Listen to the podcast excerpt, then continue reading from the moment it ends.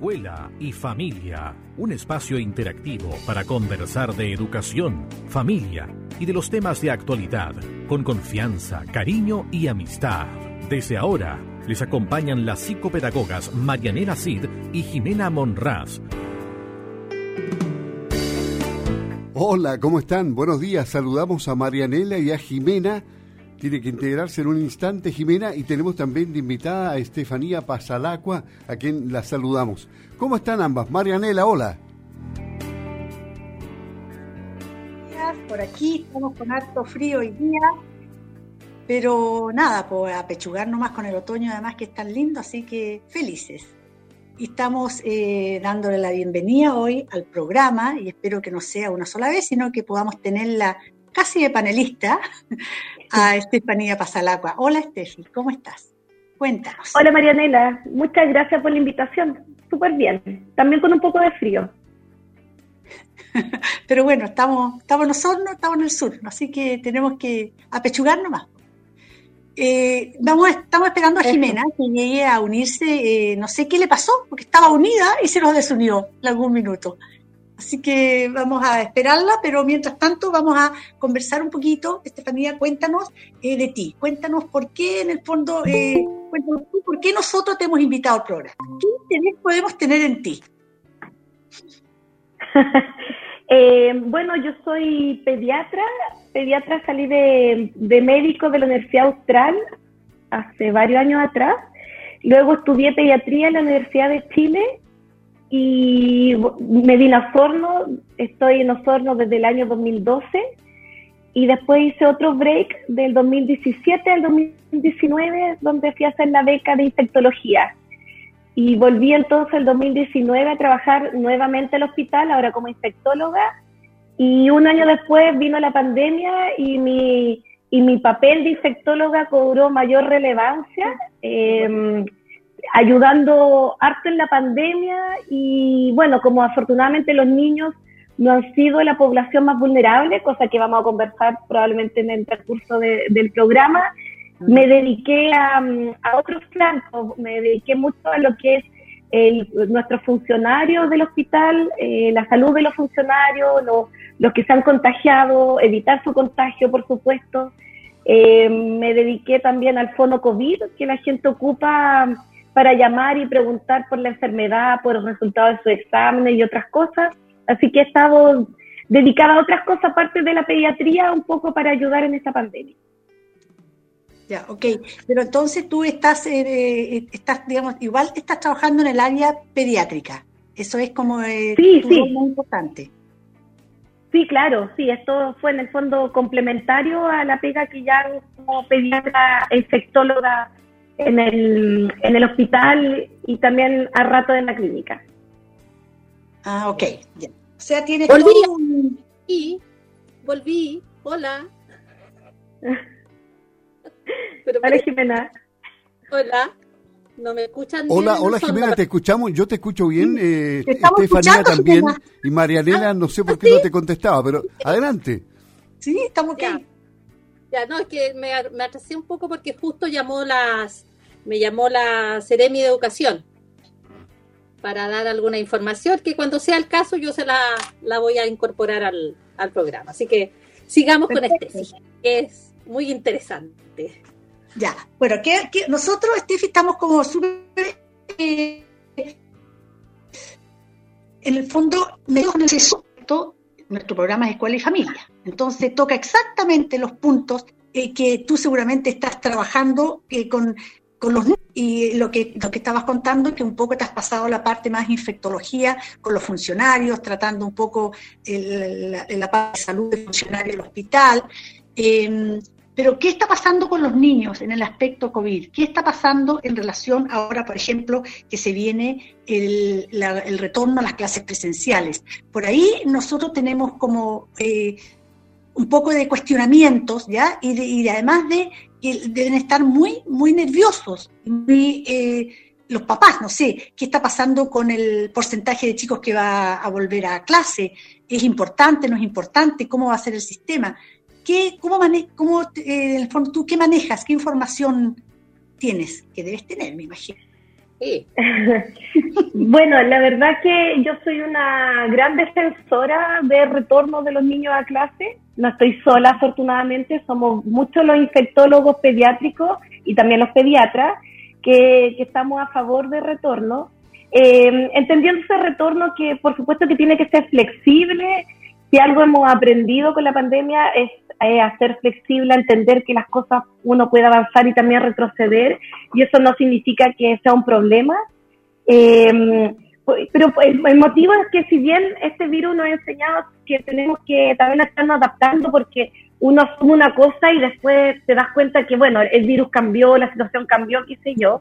Algo que se ha mantenido afortunadamente constante es la, la afectación en los niños, que generalmente es asintomática o de carácter muy leve.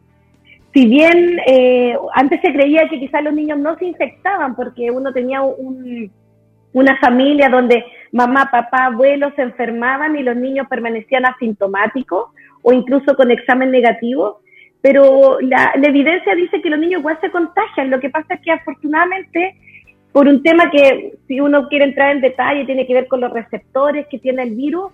Eh, los niños se enferman de carácter leve, incluso la mayoría ni se da cuenta que tuvo la infección. Ahora, es, cierto que surgió, sí. ¿Cuáles son los síntomas? Como papá, digamos, que yo lo veo a simple vista para saber eh, distinguir, digamos. Mira, afortunadamente casi no hay síntomas. De hecho, los niños cuando hacen algo, hacen un poco de fiebre eh, que dura en general los primeros dos, tres días. Eh, algunos hacen un resfrío común, es decir, mocos y solo mocos, poca tos. Eh, y hay otros que han hecho síntomas digestivos con cuadros diarreicos que también son de corta evolución. la neumonía por COVID se ha visto de muy baja frecuencia en los niños, aunque sí el virus ha ido modificándose en los últimos meses y sí estamos viendo algunos casos en adolescentes, pero no, eh, llámese sobre los 15 años. En ese grupo estamos viendo algunos casos de neumonía, incluso con necesidad de hospitalización. Acá en Osorno solo hemos tenido un caso y era una chica de casi 16 años, que era, se comportaba mucho más como adulta que como niño, en el punto de vista como fisiológico, pero la mayoría han sido casos esporádicos. ¿Y qué niños son, son más propensos a, adquirir el COVID, por ejemplo? ¿Hay alguna población que es más propensa a adquirirlo? hablando de niños y adolescentes, digamos. Sí, sí, es una buena pregunta porque la verdad es que no, no hay una, una población más propensa. Eh, los asmáticos o alérgicos no se han visto afectados por este virus hasta el momento. Incluso se habló de un rol protector, pero quizá eso es mucho decir, pero sí podemos en el fondo hablar que, que, se, que no se le descompensa su asma o su alergia por el COVID. Por lo tanto, no es una población de riesgo. Em, también las guaguitas chicas nos asustaban los que nacían de mamás con la infección y que se contagiaban al nacer o los primeros meses de vida. Afortunadamente, ellos tampoco han mostrado eh, una infección más grave. Por supuesto que hay algunos casos descritos, sí, los hay, pero, pero la mayoría también se porta asintomáticamente. Ya, lo, que pasa es que yo te estoy bombardeando un poco con esas preguntas porque hace tiempo atrás, ¿te acuerdas que hubo un caso del famoso MIS o PINS en inglés? Eh, este, ¿Nos puedes explicar eso? ¿Qué fue? Porque fue bien, eh, porque fue en Portomón, parece que hubo un caso medio trágico de, un niño. Sí, bueno. MIS. Fue un caso triste del cual yo no participé como médico tratante, por lo tanto no conozco mucho más que lo que se apareció en la prensa. Em, esto hizo que el PIMS o el SIM, eh, depende si uno lo dice en inglés o en español, vuelva a estar en la palestra, pero ojo que en el fondo de eso nosotros sabemos del año pasado. De hecho, em, a nosotros nos tocó el primer caso que diagnosticamos en abril del año pasado, nosotros teníamos hospitalizado a un paciente con síndrome febril sin causa identificada, algo que en pediatría es bastante frecuente que suceda, es decir, no es inhabitual que un niño consulte por fiebre de varios días y no se sepa cuál es la causa. Y lo teníamos hospitalizado buscándole, hay un, un algoritmo, uno va buscando y descartando cosas, y de pronto apareció una alerta mundial, una alerta que partió en Inglaterra y que decía, ojo, que hay niños que asociada a la infección por COVID hacen un síndrome febril y se pueden comprometer distintos órganos.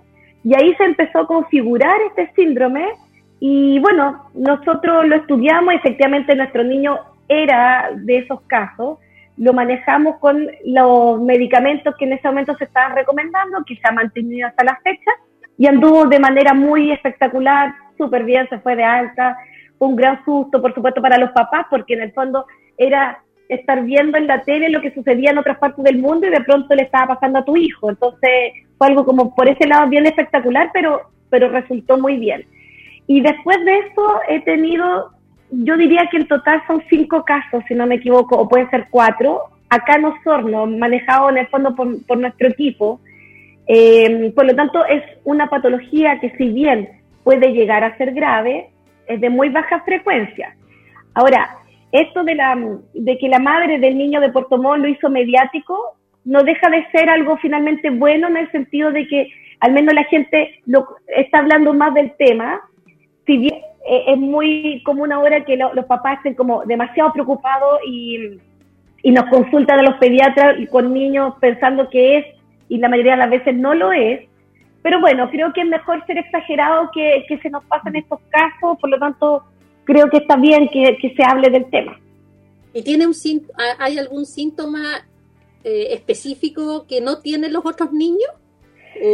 Eh, mira, no es fácil el diagnóstico porque es un diagnóstico de descarte, es decir, uno tiene que ir descartando también otras cosas, pero lo que se debe fijar y lo que yo siempre le digo a mis pacientes, eh, tiene que estar el nexo con una infección por COVID, pero ese nexo no siempre está, porque a veces las familias vivieron la infección de manera asintomática, por lo tanto nadie supo. Eh, y como yo les contaba, los niños cuando se contagian con este virus habitualmente no muestran síntomas, entonces prácticamente todos mis casos de PINS acá en el hospital fueron hechos sin saber que había habido COVID en la familia. El diagnóstico lo hicimos por los anticuerpos positivos, ya recordando que esta infección uno puede hacer el diagnóstico por la famosa PCR, ¿no es cierto?, de la nariz, en donde ahí se hace el diagnóstico en la etapa aguda, pero este síndrome es más tardío, es decir, no es cuando yo adquirí el virus, sino que puede darse semanas después y es porque mi cuerpo reaccionó mal al virus y genera una inflamación de manera exagerada que puede entonces desencadenar en este síndrome. Y un, el síntoma más importante es la fiebre. Entonces, niños que comienzan con fiebre alta, llámese cerca de 39 o incluso 40 grados, que tienen, entonces se empiezan a comprometer del estado general, esta fiebre se prolonga por más de tres días, no hay un foco evidente o comienzan a aparecer manchitas en la piel o síntomas digestivos. Entonces, ojo que fiebre, más mancha en la piel y más diarrea pueden ser otras cinco causas también o incluso muchas más. Así que no es sinónimo de PIN, pero sí, obviamente, en esos casos lo empezamos a buscar. Ya, eso quería hacer. Nos quedó clarísimo. Eh, Estefanía, en relación a todo lo que estás contando tú de estos síntomas que son, eh, del fondo, que no son muchos casos, que no es una gran población, son cosas esporádicas, ¿qué relación puede tener esto eh, o el COVID en sí, digamos, con, el, con la, parte de la, del, sistema presencial, del retorno presencial a clase? ¿Y qué efecto eh, puede estar provocando esto en los, en los papás, digamos, ya? Frente a quizá porcentajes muy altos de papás que no quieran que sus hijos retornen esencialmente a la escuela, al colegio. Sí, yo creo que está el temor, ¿no es cierto?, de, de los padres de escucha, mi hijo lo he mantenido sano todo este año de pandemia y ahora lo voy a mandar a clase y se va a hacer mal. Ese es un motivo válido, por eso que es tan importante que en los colegios y en la comunidad exista eh, en el fondo mucha solidaridad y colaboración del punto de vista que si mi familia está resfriada, yo no mande a mi hijo a clase, porque obviamente si uno está resfriado en este momento, ese es sinónimo de coronavirus, ¿ya? Durante el año es posible que vayan apareciendo otros virus respiratorios, pero en este momento estar resfriado es sinónimo de COVID hasta que se demuestre lo contrario. Y bueno, y si no es COVID, será otro virus respiratorio, por lo tanto, si bien antes, em, cuando tu hijo estaba con un poco de moco, tú igual lo mandaba al colegio, creo que en este momento no da para eso. Así que mientras se puedan dejar los niños en casa, niños resfriados se deberían quedar en casa. Ahora, ¿por qué como infectóloga o pediatra abogo por el retorno a clases? Es porque está demostrado en, en muchos países las clases no se suspendieron. Eh, sobre todo en Europa se mantuvieron las clases independientes de la situación país. Y eso es porque se ha ido viendo que los niños se contagian en sus casas y no tanto en los colegios. Es decir, es mucho más frecuente el contagio adulto-niño que niño-niño. Y por otro lado, en el fondo, eh, los niños habitualmente se contagian por este contacto estrecho que tienen con sus papás. Por lo tanto, eh, si los papás están full casa, full teletrabajo, no salen, no conviven con los amigos y están así ultra guardados, bueno, yo creo que en ese caso puede ser válido que el niño tampoco lo saquen de la casa. Pero en el fondo pensando que quizás están resguardando eh, su derecho de no infectarse o no contagiar a alguien más vulnerable. Pero si los papás ya volvieron a trabajar o están rehaciendo su vida como con cierta normalidad, no veo entonces cuál es el argumento para que el niño siga encerrado si finalmente los que es más probable que le lleven el virus, por supuesto que no intencionalmente, pero es mucho más probable que ese niño que tiene a papás trabajando, como el caso de mi hijo, por ejemplo, más probable que yo lo contagie a que se contagie en el colegio. Ese es el argumento. Ah, perfecto. Es súper claro esto, súper, porque eh, hay un punto que los papás no lo han evaluado, Estefanía. No han evaluado el que en realidad ellos ya están saliendo. Por algo por manga saliendo de la casa y, están recordando a los niños, ellos al mismo tiempo también están en un, eh, eh, provocando quizás algún tipo eh, de peligro para sus niños. Y si no los colegio y los tienen encerrados y no están ellos, no tiene mucho sentido. O sea, a mí me hace sentido eso mucho, muy fuerte. Mm. sí. Bueno, y lo, y lo otro es que uno dice, ya, bueno, pero si existe un poquito de riesgo, entonces, ¿para qué? Yo, yo entiendo, yo soy pediatra, así que yo entiendo que soy pediatra y mamá, por lo tanto entiendo que el, un niño no es comparable a un adulto en tema de sensibilidad, ¿no es cierto? Siempre los niños son el eje de la comunidad, eso yo, o de la familia, eso yo lo entiendo. Pero en el fondo, asumiendo que habitualmente la infección es leve o asintomática, que, que la generación de PIN es de muy bajo eh, de muy baja posibilidad y que además los niños están expuestos en sus casas más que en el colegio según la evidencia actual. Entonces, y uno dice, bueno, pero ¿y por qué correr entonces este riesgo? Es porque los niños están perdiendo mucho con ir a clase. Y eso es lo otro que uno, que uno, uno quiere un poco poner en la, sobre la mesa. En el fondo, los papás tienen que darse cuenta de esto, que esto no se trata de ser buen padre ni mal madre, mala madre, se trata que los niños necesitan a sus pares. Incluso aunque tengan 10 hermanos, igual necesitan a sus pares, necesitan el entorno y la protección que da un colegio. Entonces, las clases virtuales sabemos que no son la solución, que, que por supuesto que sirven para esta transición y yo creo que este año debiera darse así, debiera ser de transición, jornada más corta, virtual y presencial combinado, me parece perfecto, pero debemos darle la oportunidad a los niños de reencontrarse, de, de poder estar con sus pares, de, con sus profesores, ese refugio que son los colegios y que actualmente no están. Y, yo creo que eso, sin yo ser psicóloga ni psiquiatra, creo que eso es súper importante de conversar y, también darle a entender a los papás que los niños lo están pasando pésimo. Y, y ahora tenemos más casos de colon irritable, de dolores de cabeza, de niños que, que están con otras patologías probablemente que no estamos viendo y es producto del estrés por estar en sus casas sin salir en el fondo es, es importante la salud emocional de nuestros niños, que esa parte... Salud mental, la salud mental de los niños, que uno pareciera que habláramos de salud mental solamente de los adultos. Y resulta que en los niños también hay una salud mental que no ha sido en el fondo como muy pesquisada, ni, está, no se ha hablado mucho de eso, ni hablar de la salud mental de los adolescentes, pues, Estefanía. Sí. O sea, que ellos se forman en su adolescencia se forman, o sea, un poco se basan en la formación familiar, pero para ellos es fundamental la relación eh, eh, social con sus amigos, o sea, al final son más, es más que, eh, para ellos es más increíble una posición de un amigo que a veces de su propio papá, ¿te fijas? Es esa lucha que tienen en ese periodo, que puede ser muy fuerte para nosotros los papás cuando estamos criando adolescentes, pero es necesaria para formar todo un concepto. Y eso en este minuto los adolescentes, eh, para mi gusto, es el área más, más perjudicada, más del, humano en el proceso, digamos, de la pandemia. Y tampoco ha sido... De todas maneras, de todas maneras con los niños ya, ya pueden, por último están con sus papás, hay otras otras cosas, hay, hay otras cosas que están ganando, ¿ya?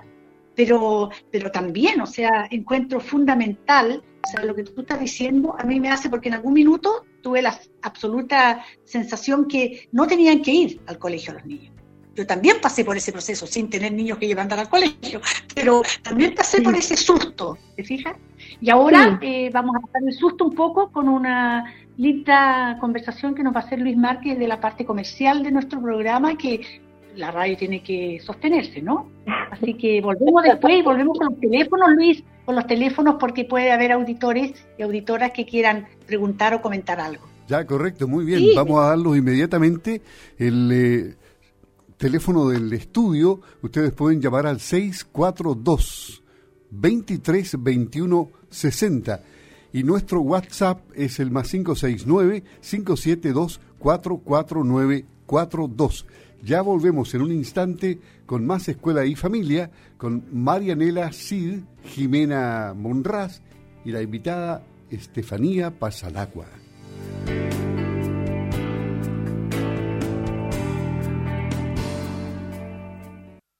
Somos una organización que existe para apoyar a las comunidades vinculadas al mundo rural y a las actividades agropecuarias. Nuestra motivación es articular redes para mejorar la calidad de vida de las familias del campo. Somos la Corporación de Desarrollo del Sur.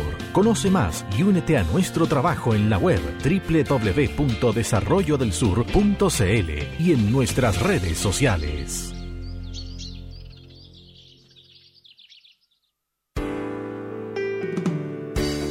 En Radio Sago estamos presentando Escuela y Familia, junto a las psicopedagogas Marianela Cid y Jimena Monraz.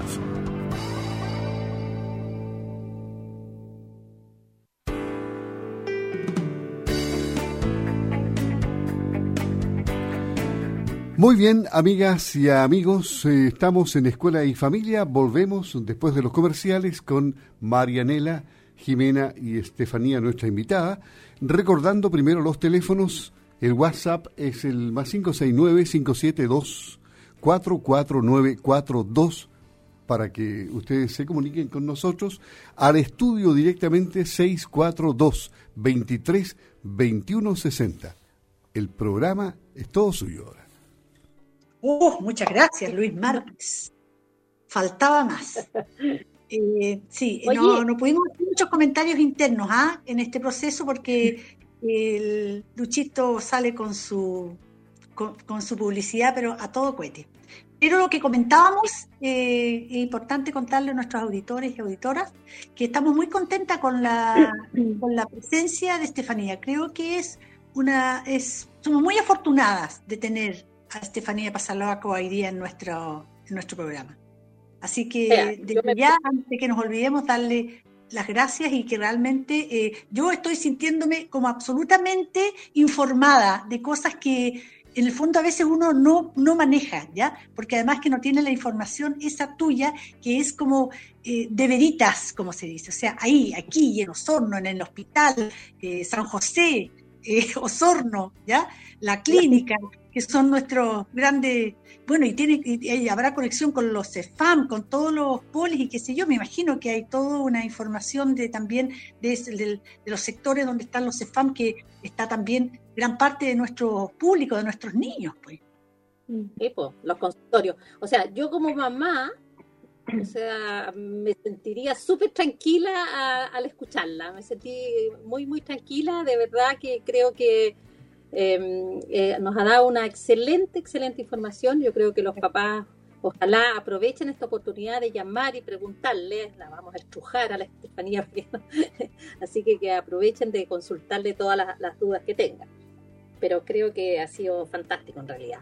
Y como decía Marianela, es, nuestra realidad en Osorno lo que está pasando, porque uno escucha las noticias de Santiago, todos lados, qué sé yo, pero en Osorno lo que está pasando es, eh, es, lo que es bueno, digamos, que Estefanía nos ha dado toda una, una información ahí, que es muy bueno.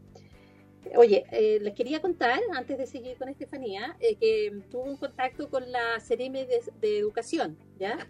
Eh, Luisa Monardes, y ella me, informó que el retorno presencial a, los, a clases, bueno, queda absolutamente a criterio de los sostenedores de las escuelas y de los liceos, pero el, el vamos está, ¿ya? Deberían todos poder empezar a funcionar de acuerdo a los protocolos que están establecidos, ¿cierto? Deberían ya empezar con clases presenciales. Así que esperemos, como decía Stephanie, que eh, de verdad los niños se benefician mucho más yendo a, clases presenciales. Así que ojalá que los papás empiecen a los niños a las escuelas. Vamos a ver qué es lo que va a pasar, porque la encuesta eh, que nos leíste tú, Stephanie, eh, no, fue muy buena, digamos. De un universo de 7.800 encuestados, 5.000 encuestados, digamos, padres, 5.000 dijeron, eh, 200 dijeron que no iban a mandar a sus niños a la escuela. Y eso no es muy alentador, digamos. No es muy bueno. Sí, sí, parece, bueno, esos son datos de la municipalidad que, que alcanzamos a leer, ¿no es cierto?, antes de, comenzar la entrevista. Y, sí, yo pensé que iba a ser una realidad distinta. Pensé que, que se iba a inclinar incluso más a favor de retorno a clase. Eso significa que no hemos hecho bien todavía la pega comunicacional, así que es un, un fundamento más para estar en, este, en esta entrevista, en esta conversación, un poco para ir mitigando las dudas. Eh, y bueno, también hay un factor que, que es importante de mencionar con este retorno a clase, que era una de las cosas que como infectólogo o médico pedíamos antes del retorno, aparte de lo que tiene que ver con el aforo en los colegios, los protocolos, la sanitización, bla, bla, bla. Eh, es muy importante el sumar que hay una población vacunada que va en aumento, afortunadamente. Al menos los profesores debieran estar todos vacunados al igual que lo administrativo, eh, personas que, hacen eh, los labores de aseo, o sea, todos en un colegio debieran estar vacunados para así que una persona vacunada igual puede contagiarse e incluso contagiar a otros, pero la posibilidad de enfermarse es mucho más baja y posiblemente los días de que contagie a una persona vacunada, si bien eso falta todavía estudiar mejor, eh, todo alienta a que es mucho más corto el plazo, es decir, yo que tengo mis dos dosis hace ya casi dos meses, eh, si me llego a contagiar posiblemente voy a, a, a, transmitir el virus por muy poquito plazo, porque en el fondo ya tengo todo mi sistema inmune activado y al momento que yo toco el virus, ese sistema inmune se activa y lo neutraliza, por lo tanto posiblemente yo voy a contagiar un par de días con suerte, a diferencia de alguien no vacunado, que aparte de riesgo de hacer una enfermedad grave y potencialmente mortal, de todas las complicaciones a largo plazo que estamos viendo con el COVID, también tiene entonces la posibilidad de contagiar a sus seres queridos y en este caso a los niños, como estamos hablando. Por lo tanto, un gran argumento que yo ocupo para fomentar la vacunación es precisamente, bueno, si no te da susto por ti, al menos hazlo por tus hijos, porque si estás vacunado es mucho menos probable que contagies a tus hijos. Exacto. Es, eh, esto ha sido una, es, es, un hueso duro de roer la cosa de la opción de la gente de no vacunarse, Estefanía, es algo súper lamentable, porque en realidad eh, sus argumentos eh, no pueden validarse frente a la posibilidad que dices tú de, infectar a otros. O sea, no puedes validar un argumento de, no vacunarte, aunque digas nada, es una prueba, lo inventaron los chinos, eh, puras tonteras, digamos, que en el fondo lo único que estás haciendo es poner en peligro al otro. Y eso de la empatía es algo que yo pensé que en esta pandemia íbamos a desarrollar. Y de repente eh, no está, no está, parece, dentro del, del sistema desarrollar la empatía, al contrario, ha sido como más duro ese proceso. Sí, sí, ha costado. Yo creo que, em, como siempre hablamos del adulto mayor, y eso se mantiene, es cierto que los adultos mayores son la población más vulnerable, pero, pero creo que ellos lo entendieron perfecto, se vacunó, un gran porcentaje se vacunó, y cuando hemos ido bajando la edad, ya te empieza a ver que hay mucho más obstáculos. Yo creo que esa falsa sensación de que, que nos pasa menos a los que tenemos los menores 50 han sido el gran obstáculo. ¿eh? Entonces creo que quizás la falsa sensación de que estamos bien, que no nos va a dar, esto que tú comentas de que están experimentando, yo creo que eso era válido cuando estábamos partiendo. Yo participé en un estudio de investigación con una vacuna acá en Osorno y era válido que ellos me dijeran, soy un conejillo de India, sí, bueno, es válido, ¿no es cierto? Era probar una vacuna. Pero ahora estamos hablando de millones de dosis usadas, o sea, y como que ya seguir siendo cargante con el tema que una vacuna nueva, creo que no da para más, ni, ni tampoco seguir dudando de, que las vacunas sirven y que, son el único elemento desde que llega la pandemia que ha logrado torcer un poco la mano a esta pandemia, porque con todo lo demás hemos fallado. Sí, bueno, y hay que pensar que que eh, esta, esta la gente joven que está sufriendo realmente, porque ha sido bastante eh, agresivo en ellos. ¿ah? Ha sido quizás más agresivo que a veces en las personas de más edad. Entonces, yo creo que hay que, ojalá que entren en razón y que... Ah, otro, temita, otro temita ahí como adosado a todo esto es lo de la obesidad. Mm ese es un temita también que tenemos que darle una importancia, una relevancia tremenda, porque por ahí ha sido el aumento también del caso del, grupo más de, más de jóvenes, digamos, de adultos jóvenes, eh, que la obesidad ha sido un proceso interesante. ¿Y qué pasa con los niños ahí en esa parte? Además, esta cosa sedentaria, ¿ya? Aquí, ahí vamos a tener también algo que, va a ser casi casi como un COVID-2 eh, ya cuando esto con esta pandemia pase con nuestros chicos. Qué bueno que, que tocaste en ese punto porque, bueno, aquí hay dos, dos aristas que me gustaría mencionar. Eh, efectivamente, las personas jóvenes que están actualmente hospitalizados en el hospital por COVID grave o en la clínica en el fondo, que incluso están ventiladas, que incluso han fallecido, el factor de riesgo que se repite es la obesidad. Así que yo creo que siempre mm, siempre hablamos obviamente del riesgo de, la obesidad que conlleva, pero creo que nunca habían estado tan en peligro como con el COVID. ¿ah? Eh, un peligro porque eh, los peligros de la obesidad se ven a largo plazo, ¿no es cierto? Y es por eso que la gente le cuesta tanto entenderlo. Pero aquí es un peligro inminente. Realmente, cuando cada vez que hay un paciente en la UCI de 30 años, yo pregunto, ¿obeso? Sí, listo, esa es la explicación. O sea, no le buscamos si el paciente tiene algún otro factor de riesgo, porque ya se entendió que la obesidad por sí era un gran factor de riesgo para evolucionar grave. Y por otro lado, cuando hablamos de, los niños en casa y y de lo beneficioso que sería volver a clase, también tiene que ver con la obesidad. Yo, yo hago consulta también, no hago tanto, pero, pero veo pacientes en la consulta y obviamente, como les decía, acá hospitalizados. Yo creo que mis colegas que trabajan en atención primaria esto lo deben vivir mucho más fuerte. La cantidad de niños obesos que están en este momento, producto de la pandemia, ¿no es cierto?, del desorden que uno vive en casa, que yo entiendo, si eh, todos hemos subido de peso, pero realmente es, es, muy impactante. Yo controlo a niños de que son chiquititos y en, de un año a otro se dispararon en el peso. Entonces, no, no solo le están agregando un factor de riesgo para esta actual pandemia, sino que uno sabe que el niño obeso tiene mucho más chance de ser un adulto obeso, o sea, que este sea un tema para toda la vida.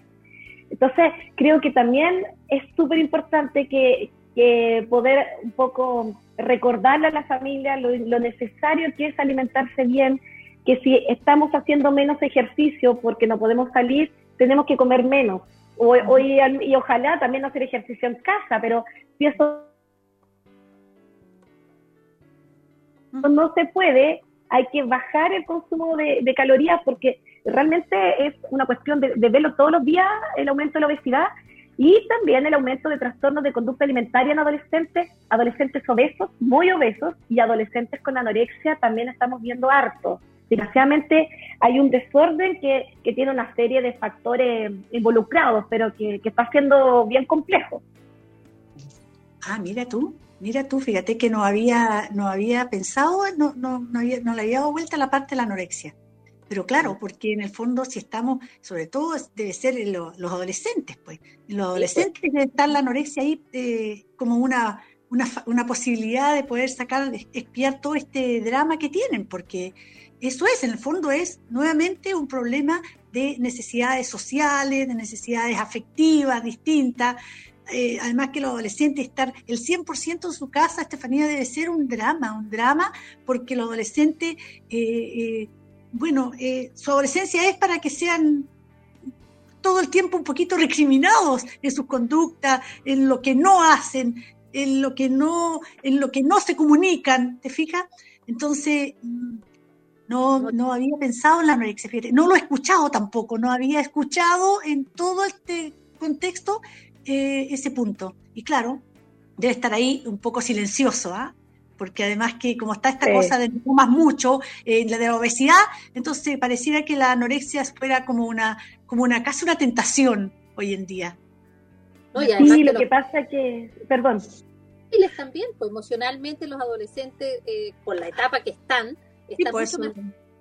Sí, pues. Sí, están más vulnerables. Y lo que pasa es que también hay un tema del lenguaje que es tan difícil, que yo creo que también los médicos o los mismos padres eh, nos cuesta emplear y le decimos a un adolescente que está obeso y que tiene que bajar de peso y no cuidamos nuestras palabras y esos mismos adolescentes después terminan con trastorno de conducta alimentaria, no son todos anoréxicos, algunos son bulímicos, ¿no es cierto? O trastornos mixtos, qué sé yo, entonces finalmente el mensaje es tener una relación eh, saludable, ¿no es cierto?, con la comida, que, que sea un tema, un tema de salud eh, y, poder entonces tener conversaciones importantes con nuestros adolescentes eh, y mantener ese equilibrio que es tan fácil de romper que yo creo que, ahí nos falta, nos falta tacto, nos falta un poco, ¿no es cierto?, al momento de hablar con los adolescentes, ponernos en su lugar. Y, claro, muchos yo creo que están viviendo ahora un estilo de vida sedentario, ¿no es cierto?, con mucha pantalla y poco ejercicio y hay que hacerse cargo de eso también. Creo que por eso que cuando partió la pandemia había un gráfico que era devastador, que mostraba lo que al principio uno vive, que es todo lo que tiene que ver con COVID, es decir, la neumonía, las muertes, qué sé yo.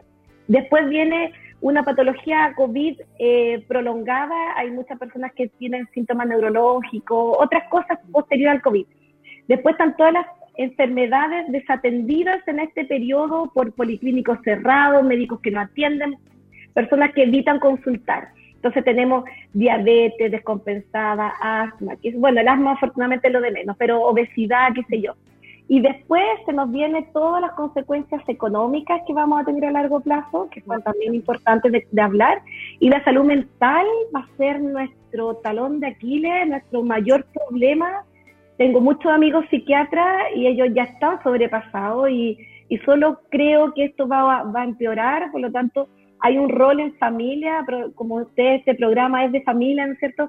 Hay un rol que tenemos que asumir los padres fundamental, porque por supuesto que no hay psiquiatra para todo el mundo y yo creo que todos vamos de una u otra manera a tener los coletazos de, de vivir en una pandemia y, y, hay que hacerse cargo de eso también. Así es, así es un rol tal en este cuento. Lo que pasa es que eh, también los padres en sí están también sobrepasados. Entonces uno eh, siente que le, le, estamos haciendo una tremenda, le estamos dando una tremenda carga a los papás en este minuto. ¿ya? Yo creo que ellos eh, eh tampoco están preparados, obviamente, nunca está preparado, dicen, para ser papás, ¿ya?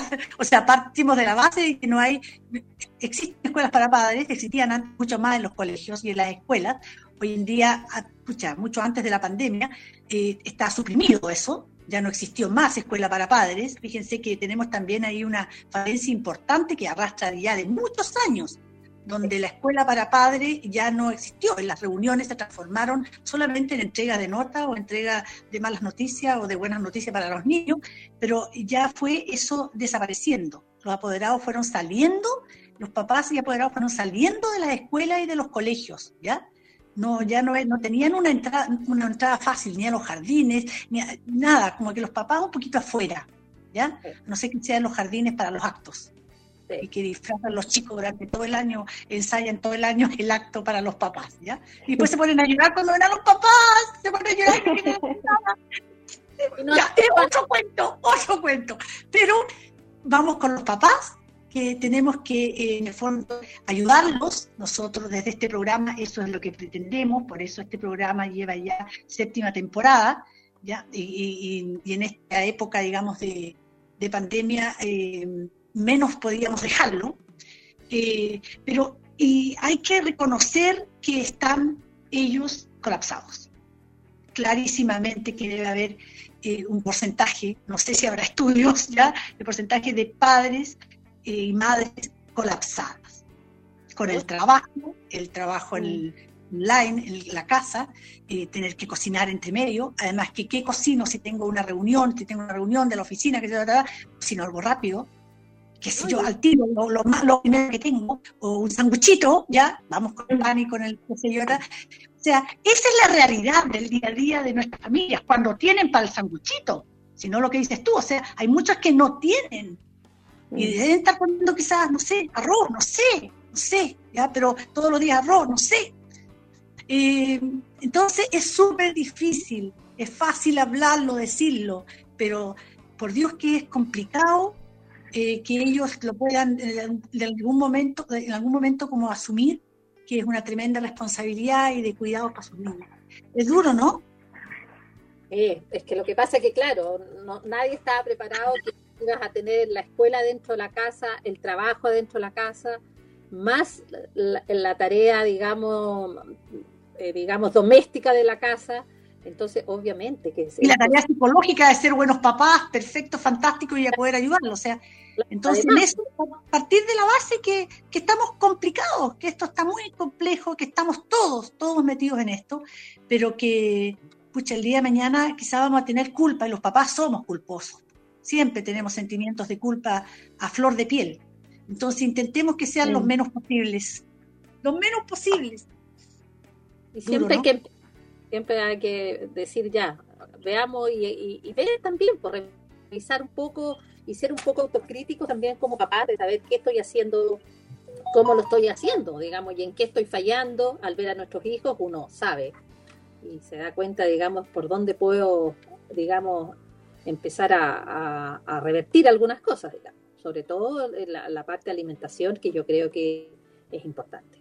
Sí, no, yo creo que ahí, ahí, los, papás tenemos que solamente eh, acompañarlos eh, ponernos en su lugar cada minuto y decirle ya lo mejor posible, lo mejor. Hagan un pequeño esfuerzo cada día. Si no lo pueden hacer y están cansados, hablen con los niños, díganle a los niños, estoy hecho pebre, o sea, ya no quiero más guerra, no es que no los quiera a ustedes, o sea, disculpen y perdónenme si les grité, perdónenme si, porque en realidad estoy mal yo. ¿Qué cuesta? ¿Qué cuesta decirle reconocer? desde lo profundo de nuestro corazón que estoy mal.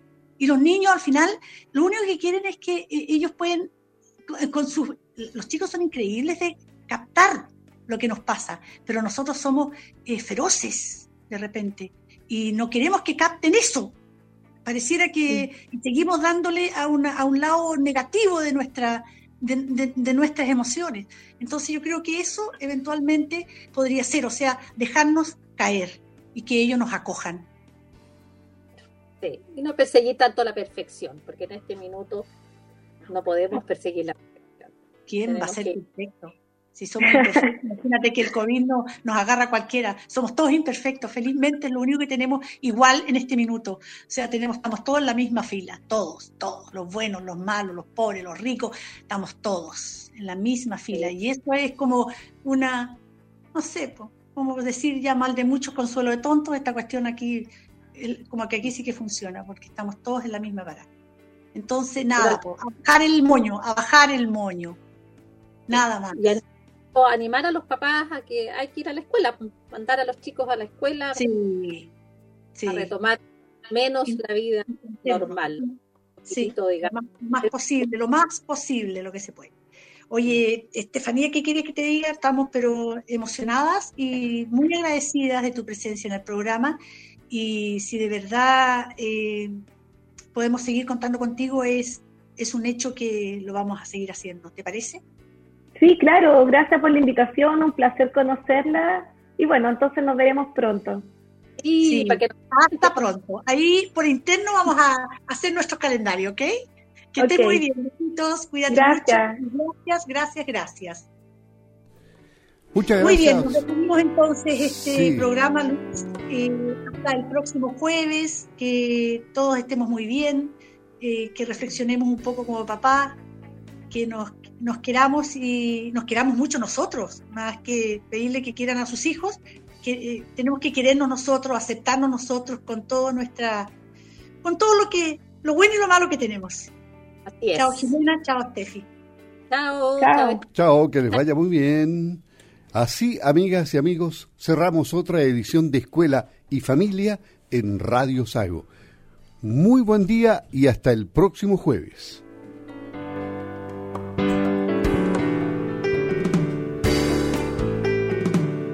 En Radio Sago hemos presentado su programa Escuela y Familia un espacio interactivo para conversar de educación, familia y de los temas de actualidad con confianza, cariño y amistad. En siete días más, vuelva a escuchar en nuestras ondas y en este horario a las psicopedagogas Marianela Cid y Jimena Monraz, Radio Sago, siempre junto a la familia del sur de Chile. Somos una organización que existe para apoyar a las comunidades vinculadas al mundo rural y a las actividades agropecuarias. Nuestra motivación es articular redes para mejorar la calidad de vida de las familias del campo. Somos la Corporación de Desarrollo del Sur.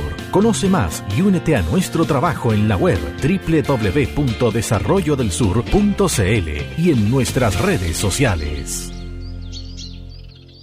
Escuela y Familia en Radio Sago fue presentado por Corporación de Desarrollo del Sur.